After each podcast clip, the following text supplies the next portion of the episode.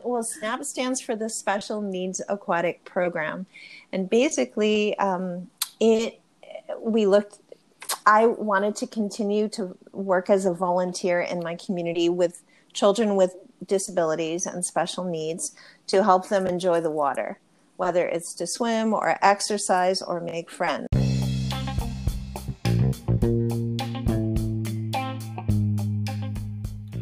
Aquatics, the podcast that immerses you into the world of aquatic therapy.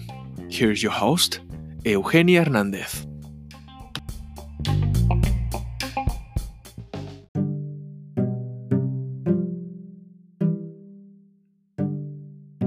Special Needs Aquatic Program SNAP strives to help kids with special needs feel pride and self confidence while helping them build strong bodies, make friends, and have fun. Programs are tailored to meet the needs of each kid.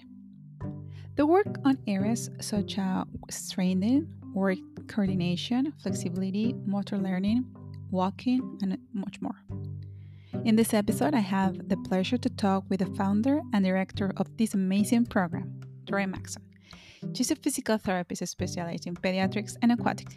In addition to her work in aquatics, Dory owned and directed a pediatric contracting service from 1994 to 2010, providing physical, occupational, and speech therapy service to children in schools, home, and clinics. Thank you so much, Dory, to join me in this podcast. It's always very nice to know people who has very lot of um, passion to their profession and in their community. So before we started to talk, and welcome to the Aquatics. How are you?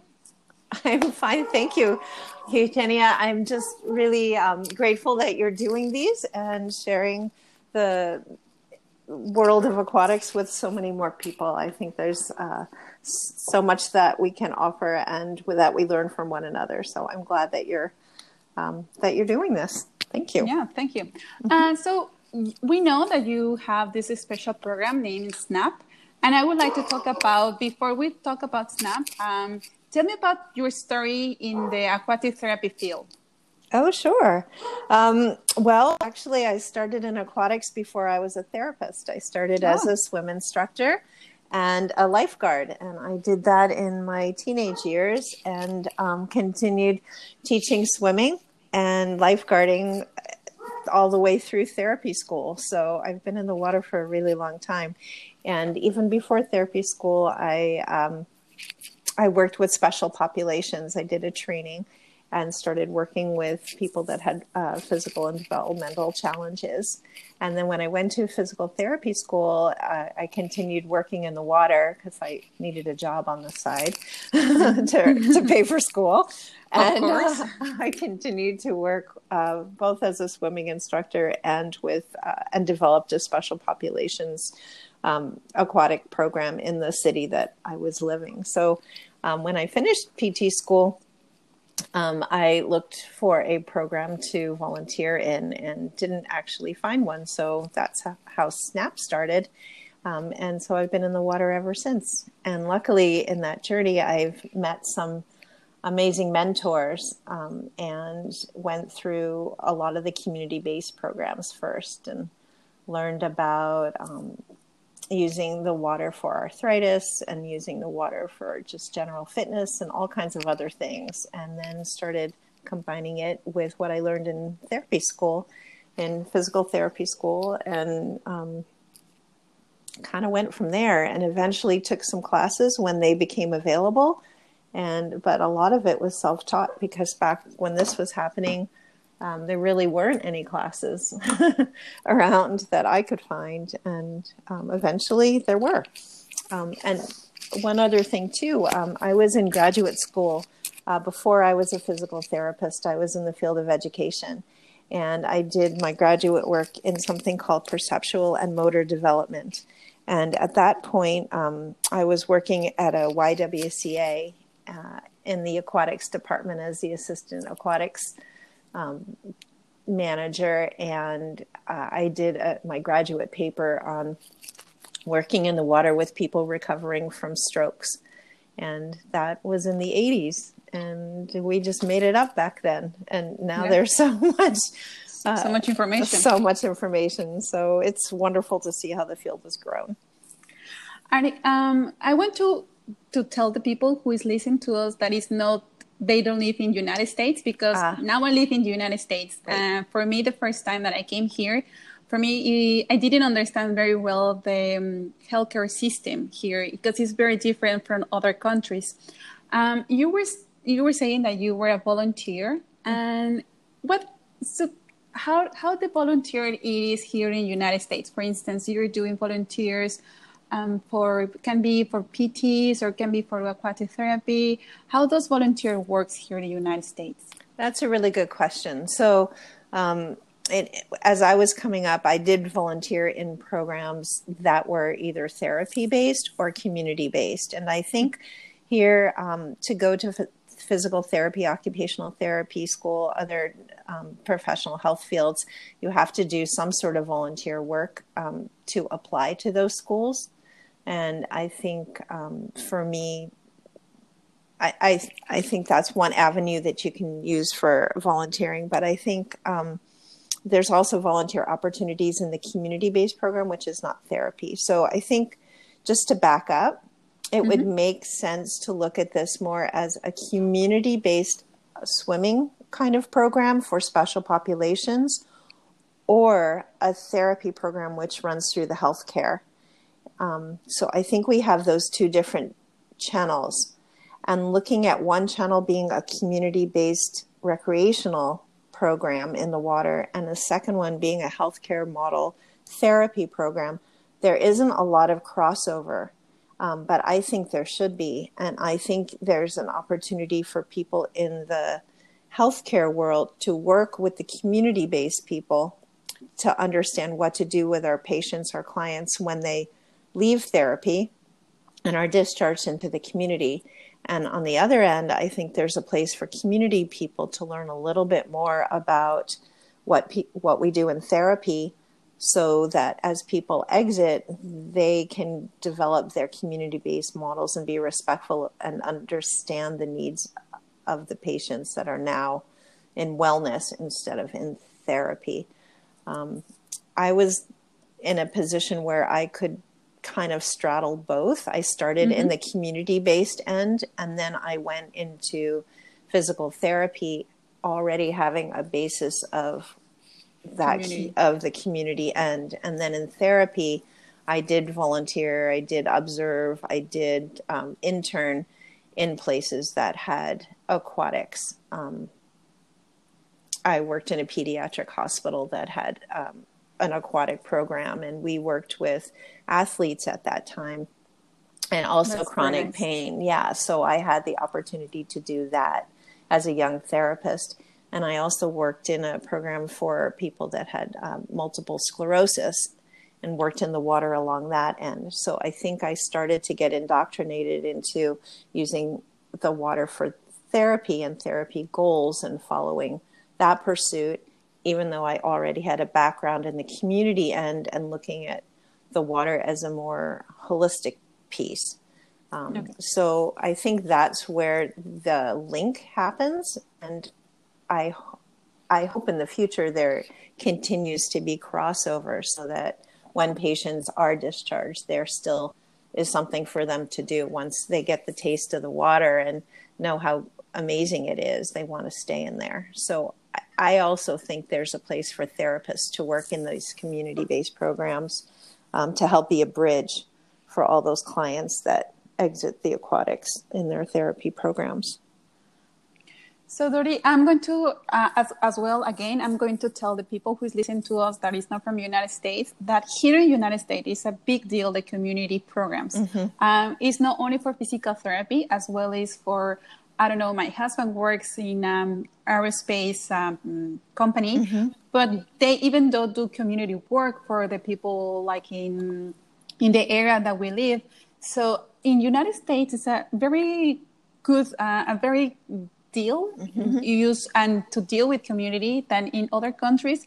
I haven't found as as hard as he here is, and maybe maybe um, i think it, it is very important to tell the everyone who is listening to us that it doesn't matter what you're doing that it doesn't matter what is your career or if you're starting like a physical therapy or you already have like a, a lot of uh, degrees. And so always look around and see like your community what your community needs so that's a very nice um, yeah i so can i can is... say that again too and um, yeah. yeah i can certainly come from there yeah so this is a story about Snap, uh, or how does uh, how does Snap uh, uh, begin in, in this life you? How did the idea came from you? How did you start it? I want to know all. Tell me.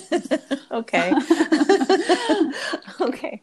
Um, well, SNAP stands for the Special Needs Aquatic Program, and basically, um, it we looked. I wanted to continue to work as a volunteer in my community with children with disabilities and special needs to help them enjoy the water, whether it's to swim or exercise or make friends. And when we moved to California uh, from the East Coast, um, I was not able to find a program. And um, so uh, I think there was a community need for that. And I just put out to the community I like to swim with children that have disabilities. If you have a child that you want me to swim with, please call me. And they did. And then before long, there were so many families calling. One family told the other family, who shared it with the next family. And then I needed to start showing other people or getting volunteers to help me work with these children.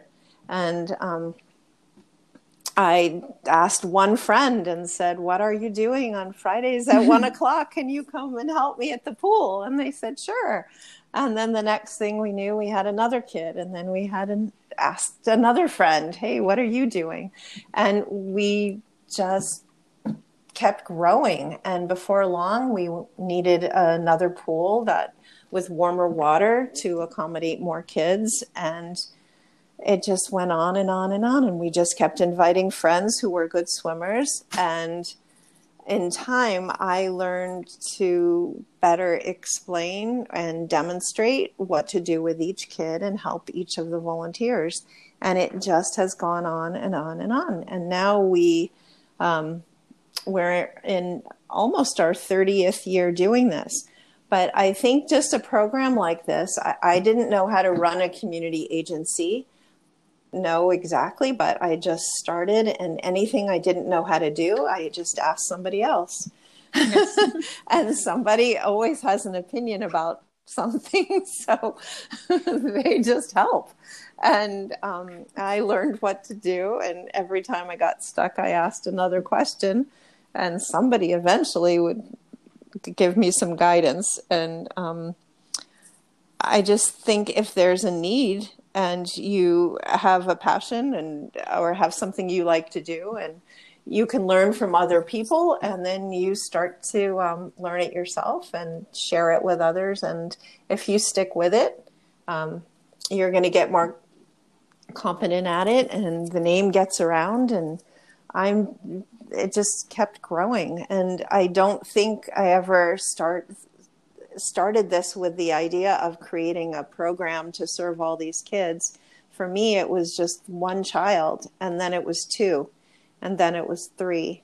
And so you only bite off what you can handle at first. And um, the more volunteers I had, the better I needed to be at explaining how to do this. And when I started, I didn't have any vocabulary around this. And I would just hold the child and figure it out and say, Here, I think this works. Why don't you try it? And then they would try it and say, Oh, that's great. Or, Oh, I have a better idea. And I'd say, Well, show me. And, Oh, yeah, that works better. And we just figured it out. So that's kind of how it started. And then we realized um, in time that there are some things that were more universal, and we were able to expand that to more kids. And then our thought process started to be a little bit more segmented so that we could say, oh, you have high tone, you have more stiffness in your body, try these exercises first, and then here's a way that you can advance to swimming, or here's some other things. So um, that's kind of how it happened. And it was always so much fun for me, and it was always so much fun for the children and the volunteers that it was unleashed and we just had to do it. And um, it, it, was something you look forward to all the time and you can't wait till friday came around and there you have it. So Dori, snap is a therapy or is just like uh, the kids already have their own therapy and snap is for let's go swim let's go together let's let's have fun in the in the pool. What is actually snap is uh, therapy? Because you have so many volunteers and do they have to be physical therapists or they can be whatever they want? Yeah, that's a good question. So um, when we started, when I started, I did more um, therapy because I'm a therapist. But um, yes. the, uh, and of course, I have my therapeutic goals, and I use my eyes and my sensitivities, and I say I want to work on this. I need to do weight shifting. I need to have all my therapy pieces. But as the program continued, um, number one, the kids didn't want any therapy, they just want to swim. Um, and so for them, being in the water is swimming, whether it's therapy or actual typical swimming. They call it swimming, mm-hmm. which is fine with me. Um, but the more ther- the more volunteers we have, there were very few therapists. They were all general, just lay people or people that were strong in the water or people that had done something else in the water. They were swimmers or water polo players, or they had done water exercise or something. And so there weren't any therapists. So it officially could not be therapy anymore. And it took the tone of um, right down the middle. mm-hmm. so it, being in the water is therapeutic, but we don't do therapy. Um, but we do work on gross motor. We do work on um, coordination and balance and strength and fitness and things like that. But we also work on social skills and making friends and having fun and um, all those other things. So while it's therapeutic, it's not therapy. We don't send it for insurance or anything else, which is part of the joy of this. Um, one thing that we do, though, is the types of exercises that we teach our volunteers are based in therapeutic knowledge. So we know that if we want the, a child with stiffness to be able to swim better or reach better or whatever, that we need to look at their trunk and their pelvis and their shoulder girdle, and we need to do rotation and all these other pieces. We don't use any of these words at the mm-hmm. program, mm-hmm but we say these are your two warm up exercises for this child, but they are all based on therapy. So that's, I think, the difference of what we do is um, we take from the therapy world, but we put it in a recreational world. We don't use any therapy words. We keep it all um, natural and um, positive and goal based for that kid, like whatever that kid wants to do in their framework. So, so it's when you say it's when you you telling your your the kids, okay, so don't worry, we're not doing any therapy. You just want to play and do imagination but in your mind it's like aha you're doing therapy without knowing that you're doing therapy. But yeah yes, it's a yeah, trick we it's don't a trick even, thing yes. and we don't use any words like that. We just yeah. say we're all here we're doing our warm-ups let's get going. And we just yeah. select the, those exercises.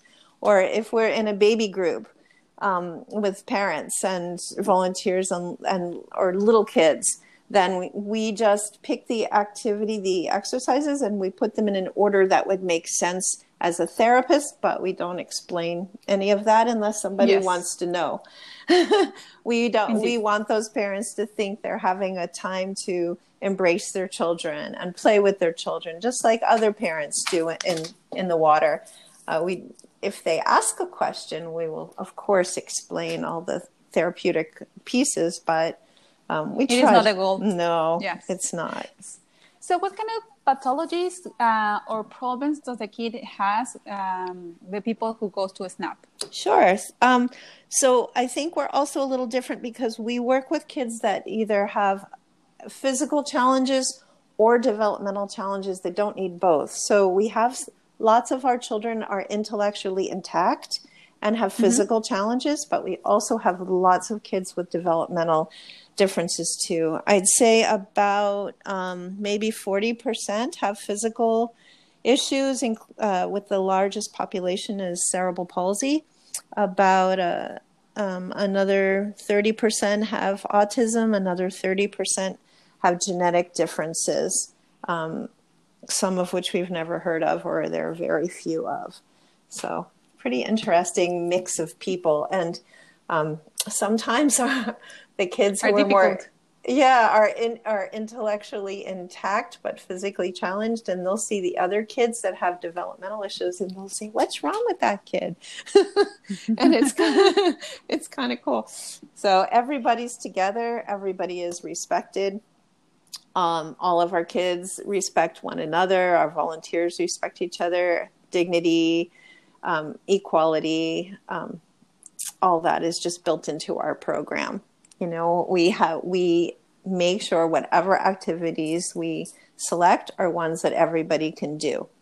And that's tricky as a leader to pick things yes. that everybody can do but we just accommodate it and say if for you try it like this for you try it like this for you try it like this. But everybody can participate. And i think that's one of the it's wonderful for our kids to have the opportunities to participate, but it's also amazing for the volunteers and the staff to see, oh, this is how you can include everybody. You just have to be a little bit more creative and you can include people, be sensitive to that. And it's a mindset that you take into your work world and your family world and say, ah, how do we include? How do we change? How do we modify so everybody can part- then everybody can participate yeah at the end it's not going to be only be participated in in the pool as well it is in the daily life uh, any moment mm-hmm. that the mm-hmm. people has in their life yeah that's really important and i think that's one of the pieces we didn't ex- expect when this program started when this program started we thought this was an uh, specifically aquatic activity program and now we realize that actually it's much broader than that. And there's so yes. many lessons to be learned with these very personal interactions between lay people, you know, or staff mm-hmm. and, and kids who are just genuine and authentic and just kind of have a different way they roll, a different way they are, you know, and there's dignity there and yeah. Anyway. Yes. Yeah. So for instance if somebody wants to join the class how is the process to be part of a snap group? Um, we do an intake process with everybody to find out what their needs are and why they're interested in this type of program. Make sure it fits um, it's a good fit. Otherwise we would refer them to another type of program like horseback riding or ice skating or something. But mm-hmm. um, but uh, we do an intake interview first, and then they have some uh, forms they have to fill out, and then uh, they go on our waiting list. Um, we do have a waiting list. Uh, historically, is anywhere from one to three years long. Wow. Yeah, pretty long list. And then um, when their time comes up on the list, then we do an evaluation with them and an in water assessment to see uh, how they communicate, what their cognition kind of is, if they follow any instructions, if they're verbal or nonverbal, how they move, what their water comfort is like, um, what their personality is like, uh, what kind of needs they have, and um, we figure out how many volunteers or staff need to be with that child. Mm-hmm. And we write up a basic program of what kinds of activities we'd like them to work on. And then um, when it's time for them to enter the program, then we train, we have leaders in the water that help um, all the other volunteers know what to do. And we train a leader and an experienced volunteer who we think they're going to be paired with. And um, whoever did the evaluation, usually me, um, will start training that couple so they know what they're doing with that kid and um, and then when they get more comfortable then they'll start training other people too and then we bring that kid in So it is like a very thoughtful process. It's not just like, okay, come join. No, it is very methodical. Everybody yeah. who is involved with this kid is going to be involved with this kid. Yeah. So it is not like, uh, yeah, come and see what happens. No, no, no. No, it's really thoughtful. And also the, the matching of the staff member or the volunteer and that child is given a lot of thought. Um, our matching, it, it's a skill. We actually try to teach our leaders how to do this, but we actually match personalities first and mm-hmm. and then physical and developmental needs second. So if somebody is if you have a very reserved child, you don't you just have to find personalities that yes. match. So you feel like a matchmaker first, and then um, and then of course the the skill set of the volunteer is really important. So yeah. So how how the people if if somebody wants to be a volunteer how how they approach you how you approach the snap program yeah um, so they apply to us they fill out some forms um, before covid of course it's a little yes. different right now but um, we have a training and we meet everybody at the, our training. It's a land training. We go over um, the expectation of the program um, a bit about the types of kids we work with. We spent a lot of time um, explain talking about how to communicate uh, with people who may not um, speak and even for those that are verbal just communication uh, mm-hmm. how that's one of our biggest issues. Um, and then we do an in-water training with them um, and we see what their skills are like what their personality is like and then we bring them into our main group. And we spent the first few weeks um, in the program, we, we do work in groups um, and we lead them through activities where more of our class has guidance from our leaders. Eventually, it will be the and less time just individually with each kid and um, so that they really have some guidance in how do you hold somebody how do you move someone how do you do it safely um, things like that and then usually by the third or fourth week then they're spending more time out of large group activities and more in individual times with their kids. Um, but we have a structure to our class, so it's very predictable for the children and it's predictable for the volunteers. Um, and then um, we also have leaders that circulate the entire time and they help the volunteers learn what to do. And we pair our new volunteers with our experienced volunteers. So they also, there's a lot of mentorship built into the program and we take our new leaders and pair them with more experienced leaders so they're mentored also so a lot of mentorship and, yeah and uh, a lot of like really thinking about it. As i said so and it's not only for the kids as well for the volunteers it's a hard work for you guys. Yeah it's wonderful. Yeah and um, yeah our leaders also have a leadership training that they go through. Um, and they have uh, we keep uh, documents going, running lists of the activities they chose and what they want to pass on to the next person. And we also have information resources on a Google site for our volunteers to look at videos and to look at other ideas of what to do and things like that. So yeah, it, there's a lot of there's a lot more in the background than just coming yes. to um, come and jump in the water and play with your kid yeah yes. we we figured the better we can educate our staff the more um, fun the kids will have the more fun everybody will have and the more benefit for the kids too so Dori, can you tell me a story uh, one experience that you have with one kid or with a volunteer you can choose whatever uh, from that you can see the change from the day one to the last day in the pool sure um, so a lot of our kids stay for a long time um, because uh, there aren't too many other programs available. Um, mm-hmm. But we had one kid who came. She came from another country, and her family was brand new and didn't really speak English yet, and she and didn't have services for her. And she had something that looked more like ataxia. She didn't walk yet. She was about seven when she came. She wasn't walking. Uh, she didn't talk. She was deaf, and um, she was brand new to the water, had never been in the pool before, but she just really took to it.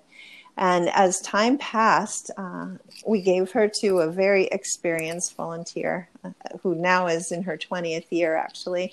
And um, yeah, and um, over time, she got stronger, she got more centered, she got more coordinated, she learned sign language. Um, and now she is a teenager. She's independent in school. She walks, she talks, and uh, uh, she's, uh, uh she doesn't talk, she signs. She yes. uses uh, full American Sign Language. And um, not only does she swim independently, but she can do somersaults, she can do handstands. Um, she loves the water and she considers herself a swimmer and an athlete, um, all from this. And she's fabulous. She's strong, she's capable, she's smart. Um, she just needed guidance and access. And um, I just think that the water was just um, so important in her development, um, socially and physically and emotionally. yeah, it gives yeah. the confidence to have another to see another another kids and uh, to another volunteers that uh, to build the competencies. Sometimes, as we have to, as a physical therapist, we have this idea that everything is muscles, everything is joints, mm-hmm. everything is like uh, the brain. But at the end, is no as well. How do you feel it? Maybe one one day the field is very blue and doesn't work very good the therapy, and then you can drop the therapy and just have fun in the therapy. Mm-hmm. So I think the important it's very important to have these kind of programs.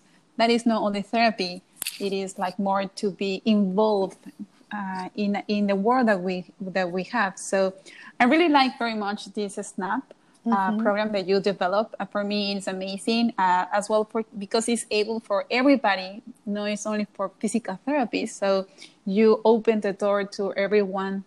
You're very welcome to teach, to train, and to explain what's go- what's going on. And I think that's amazing. Um, now that I am a mom, for me, it is amazing. If if if something happens, I I hope not, uh, to have somebody or to have some program here or maybe whatever in part of the world uh, to involve those kind of kids. So I really love your job that you're doing, uh, Dori. Thank you. Where we can where we can find Snap. Ah, is, uh, you can. we can find Snap. Sure, we have. Um, we work in the San Francisco Bay Area. Hopefully, we'll be able to expand in the future. Um, you can find us on the web, and our um, website is snapkids.org. So yeah. Anyways, I will put it. I will put it in the comment section. Okay. The, the link. So if people wants to to look around, you can say. Uh, another thing that I want to mention that it, for me is very important. This is a non-profit organization. Yes. So the, we how people can donate to you. Yeah, you can go to our website to donate, and actually. Um, we do charge for our services, but it is so minimal, and at least 40% of our families get assistance even on the minimal amount we charge. So uh, we rely on donations uh, from mm-hmm. the community um, to make this possible, and we really appreciate it. We we have a fairly good sized program, and we'd like to continue to serve more kids and train more people. I do want to also say. Um, donations are welcome in any amount, so thank you even for considering that. And Eugenia, I also wanted just to um, bring up one other thing about volunteering yes. because I think it's so important. Um, so many of our volunteers, uh, the majority of our volunteers are students or young adults. And many of these students wind up in the careers in the health professions, either as doctors or as um, therapists or even teachers, other other professions and when you work with young people and they have these positive interactions with people that they never would have crossed paths with before you're you're building an empathy and an insight and an understanding of respect and opportunity that they will take into their adult lives and into their families and they will open doors for and have compassion for people they may not have even thought about. So I think the ripples of this are so important and that giving creating opportunities. If you're a parent and you have a child with special need not only are you receiving the service but the provider or the volunteer or um, are, they're also receiving a benefit. And that you work hand in hand in that. And it makes for a very healthy strong community. I think it's really important. So i wanted to add that too. And i think uh, that's what you mentioned is very important especially because i this generation the, the young generation mm-hmm. i believe that we are i say we because i think i'm still very young like we're very uh, egocentric we always think about ourselves what is um, the, the new trend the new the new fashion the new things uh, the new gadget mm-hmm. and when somebody wants to do volunteer and see other kids making with the few things that they got in life but so much and the fun and the joy and when you can make some difference uh, it makes you your mindset as uh, like mm-hmm. it changes everything and mm-hmm. as you mm-hmm. mentioned it not only changes you it changes it's going to change you your family um, and yeah. as well the people that you're involved so yeah yes i think it's very it's very nice this program that's why i wanted to do this um, interview with you and because sometimes it's nothing about it's not only about therapy and therapy in water right. as well to to have this wellness the, the wellness part mm-hmm. but the wellness part that you make a difference it's yeah. not just um, a wellness part that you feel great you feel uh, more comfortable but no it's a wellness part that you make a difference in the world so i love your your snap thing and i really hope uh, that this snap can grow not only in the united states can grow like uh, I don't know, maybe Mexico. Yeah, okay. you know, thank you. You know, I know we're wrapping up, but I did want to add something too that um, one thing that's different about our program than than typical therapy is we don't tell our volunteers what's wrong with their children and later on we will tell them if they ask but we don't tell them what's wrong and in therapy you always want to know what's wrong so you know what you can address but mm-hmm. uh, with us, we don't do that. We want the volunteers to meet these children as people first. And once they have a connection as a person, then we can fill them in with the rest. In fact, we just have a new uh, physical therapy student who started volunteering, and she wanted to know all about her kid before she started working with her kid. And all we told her was, "You cannot hurt them. don't don't worry. There's no contraindications. You'll be fine just spend the first day getting to know them. And she was really uncomfortable with that one. But she did it and now we're going to meet and talk about it and then we'll fill her in on all the pieces which will make much more sense. We just really want that human to human connection. It's really really important. And the water whether you're a therapist or not the water has so many gifts. The water is the water is magic. It it has we already know about the hydrodynamic principles, mm-hmm. the yes. benefits of immersion, all that other stuff that happens there. The water is just an amazing gift. So if we learn to harness and use it to the advantage of that kid, um, if we can expand our mind to look even bigger, not then you know sometimes we need very specific goals for our therapy. It's very clear, but as someone is getting towards the end of their therapy, we can broaden our ideas and see other things that they can benefit in a bigger picture. And I hope that our as therapists or providers that we can help that person transition into a community program or create a community program that um, those clients can continue to benefit from and consider themselves swimmers or the wall, the water as their home, you know. Yes. For their future exercise. Uh, thank you so much, Yadori, for for being able to share this experience with me and for everybody who has listened to us. Um, sure. Yeah. Thank you. Thank you. I appreciate it. Nice Talking with you.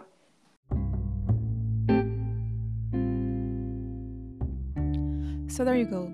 If you want to be a volunteer or if you want to donate, I will let in the description box all the information on the website where you can find um, where to do it.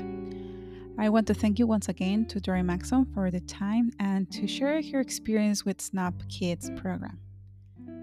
Please, uh, if you like this uh, content, please share this podcast with everybody that you know. You can find us in Instagram as Aquatics Underline Podcast. I am Eugenia, and this was Aquatics. Interview, but uh, mm-hmm. at, um, because you are the one who speaks better English than me, I will let you speak more. Um, okay. And